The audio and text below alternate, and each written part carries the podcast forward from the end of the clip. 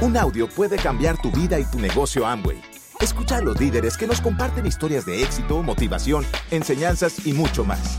Bienvenidos a Audios INA.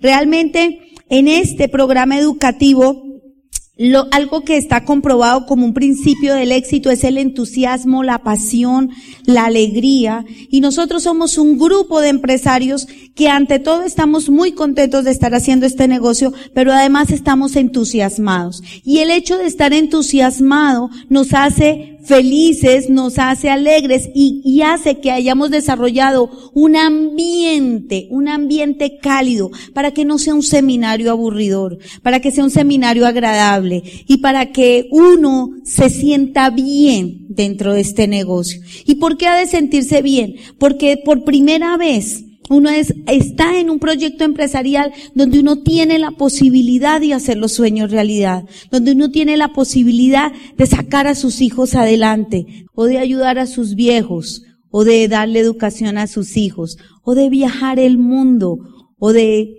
ayudar a la sociedad, o de crecer como ser humano, o de aprender a hacer empresa. Son muchas las cosas que este negocio supuestamente, desde tu punto de vista, nos brinda. ¿Y por qué digo supuestamente? Porque cuando uno va a este, empieza a desarrollar este negocio, uno es incrédulo.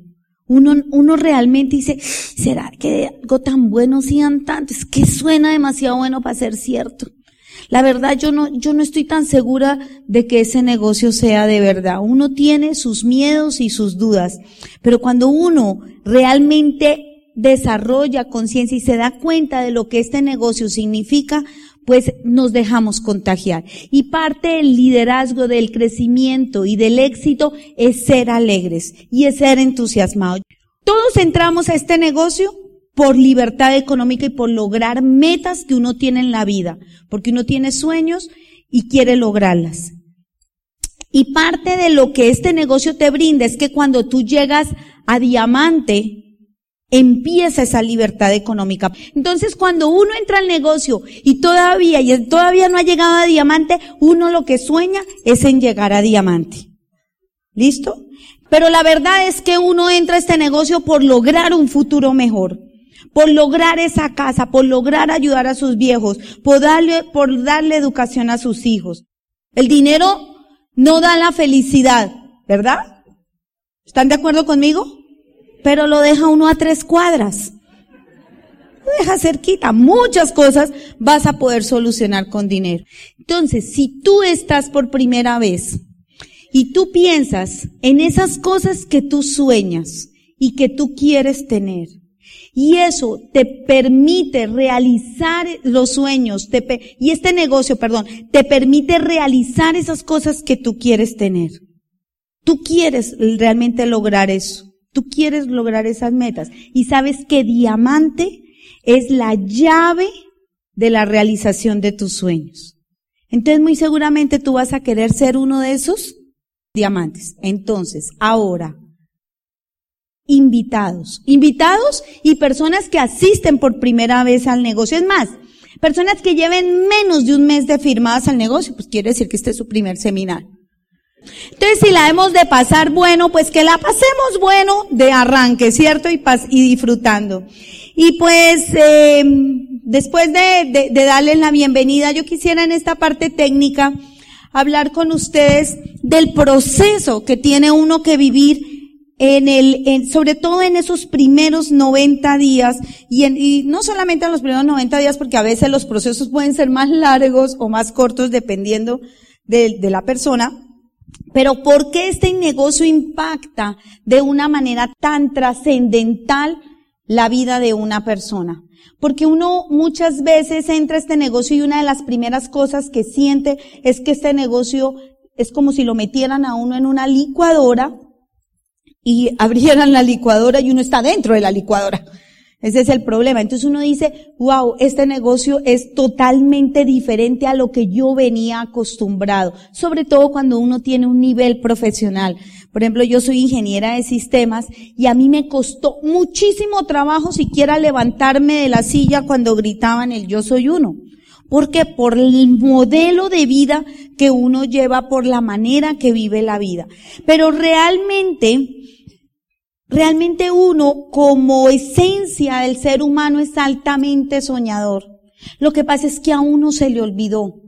A uno se le olvidó soñar y uno se metió dentro de lo que hace la mayoría y de acuerdo al modelo educativo que uno haya vivido o del entorno familiar en el que uno haya crecido. Y esta mañana yo venía pensando en eso y, y pues esta mañana por casualidad, pero por pura casualidad, me encontré con un libro que compré hace un año en España. Y hasta está marcado, está en euros, para los que no me creen, mire, 3.95 euros. Y yo ni siquiera lo había abierto. Y esta mañana estaba buscando una lima a limarme las uñas y no encontraba una lima.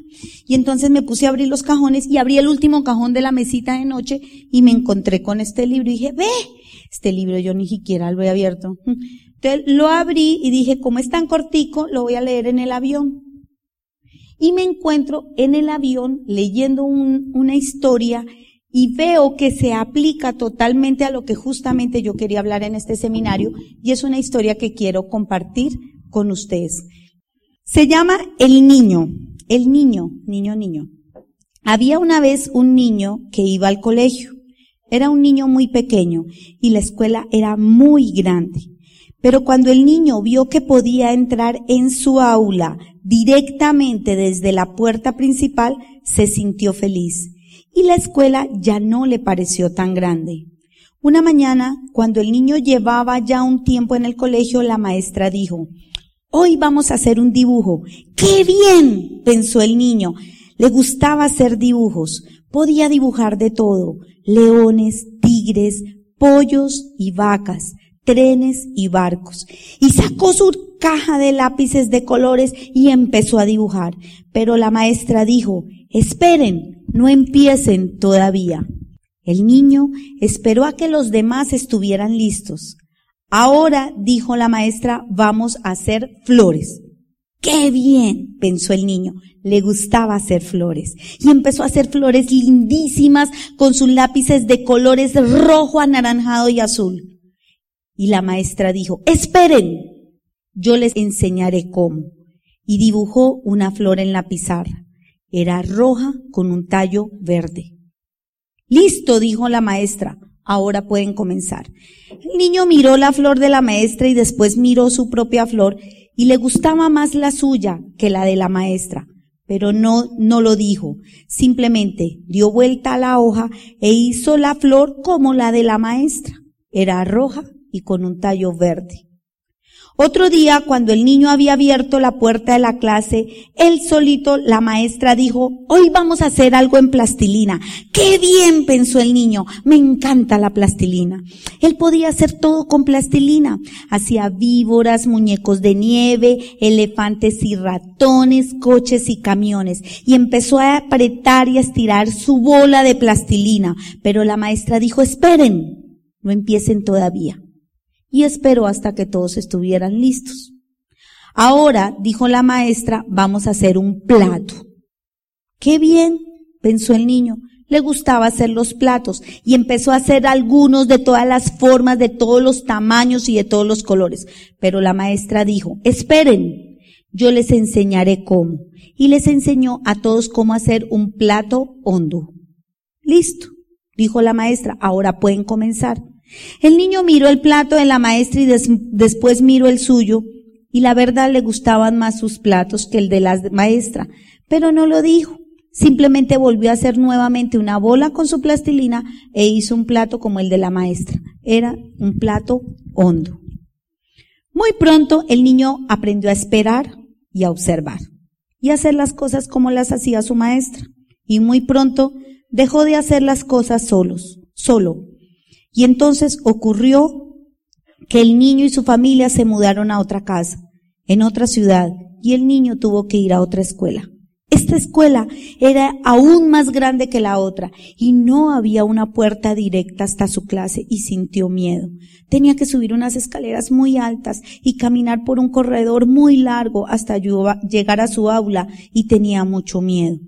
Y el primer día que asistió a clase la maestra le dijo, Hoy vamos a hacer un dibujo.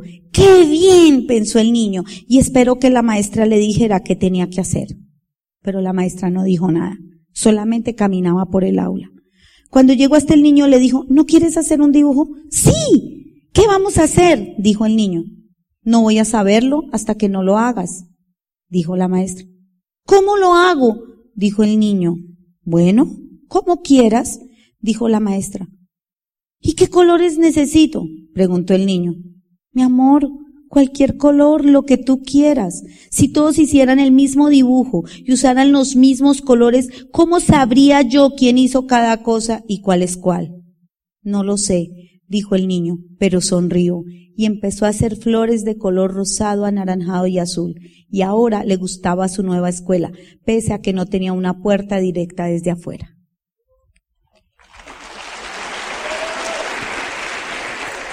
¿Qué tiene que ver eso con este negocio? Todo. Así vivimos la vida, así nacemos. Así crecemos cuando somos niños, cuando somos adolescentes, tenemos en nuestra mente, no importa nuestras, nuestras creencias, nuestro, nuestras limitaciones económicas, pero cuando tenemos cuatro, cinco, seis años, nuestra mente es una mente soñadora. Es una mente que va más allá de la imaginación. A veces nosotros miramos los niños y decimos qué imaginación. Mi nieto tiene tres años y qué día estaba haciendo una torrecita con un lego y le ¿qué es eso, papito? Dice una fifafa. Yo entendí que era una jirafa y me decía, ¡punche! Cayó a fifafa. Y, él creía y, y veía tan bonita y él creía en su jirafa. Pero ¿qué sucede? Nos vamos al mundo tradicional donde nos dicen cómo hacer las cosas. ¿Y saben qué nos dicen allá afuera? Que uno tiene que vivir, que uno tiene que agradecer lo poquito que tiene. Que hay mucha gente que está peor. Que qué necesidad, que los ricos son malos. Vea tanta gente que tiene plata y tan mal que están. O tan mal, tanto daño que hacen. Nos enseñan que el dinero y la prosperidad es mala. Nos enseñan a ser buenos empleados. Para eso nos educan las universidades nos enseñan a que uno no tiene que ambicionar mucho. Nos enseñan a que uno tiene que bajar la cabeza y a que uno tiene que agacharla. Porque si uno se pone a protestar, ahí afuera, ahí sobre el escritorio, hay 50 hojas de vidas esperando por tu puesto. Y agradece que lo tiene. Nos enseñan a que si tenemos un trabajo lo tenemos que abrazar porque sabemos que de aquí a mañana pronto nos vamos a quedar sin trabajo porque los jóvenes salen de las universidades y nos desplazan a los que somos adultos. Y ustedes están enfrentando, señores invitados, y nosotros los empresarios, a un negocio que nos hace volver a soñar, volver a pintar las florecitas de naranja, azul y rojo. Volver a sacar nuestra imaginación y nuestra creatividad. Volver a pensar que nos merecemos un mundo mejor. Y no va a ser fácil el proceso.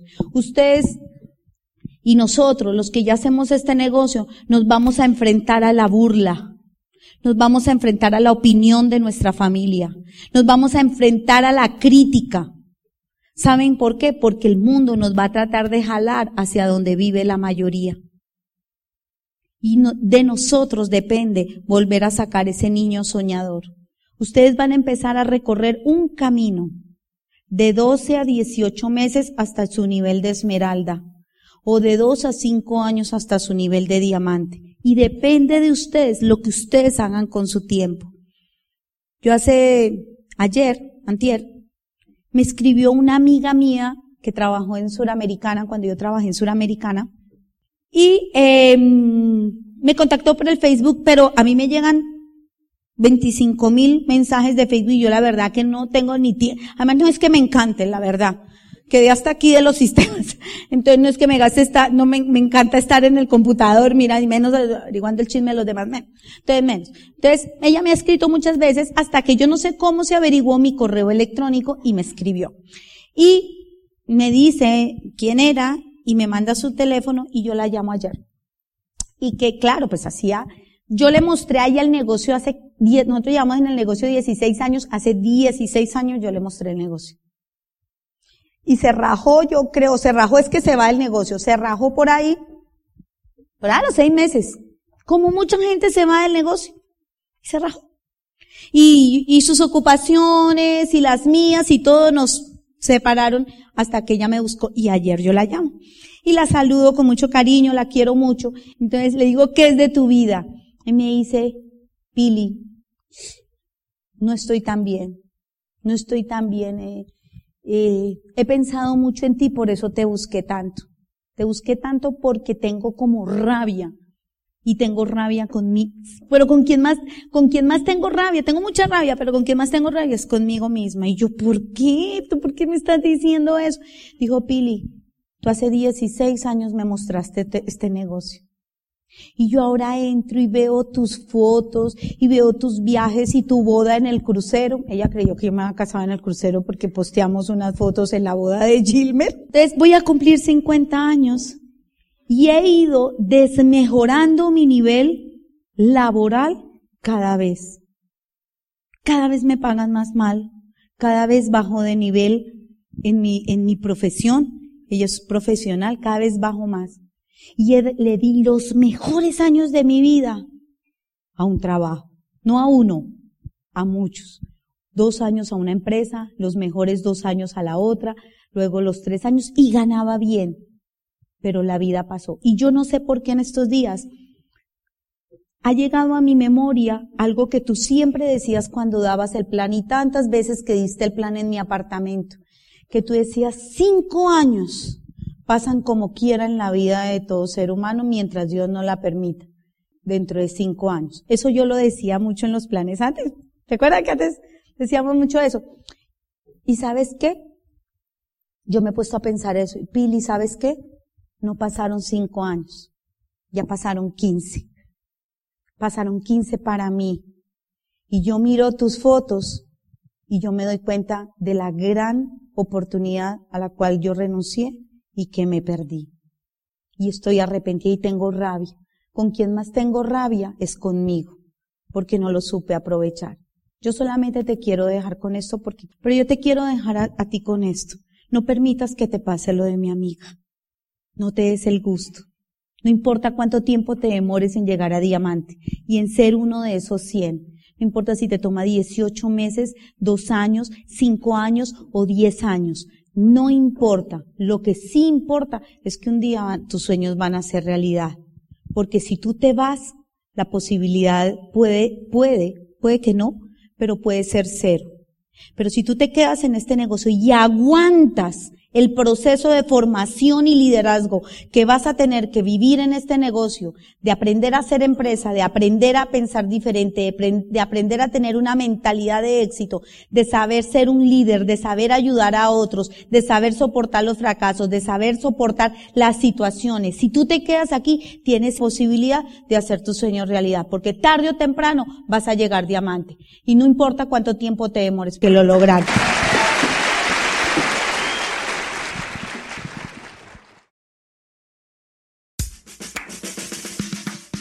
Gracias por escucharnos. Te esperamos en el siguiente Audio INA.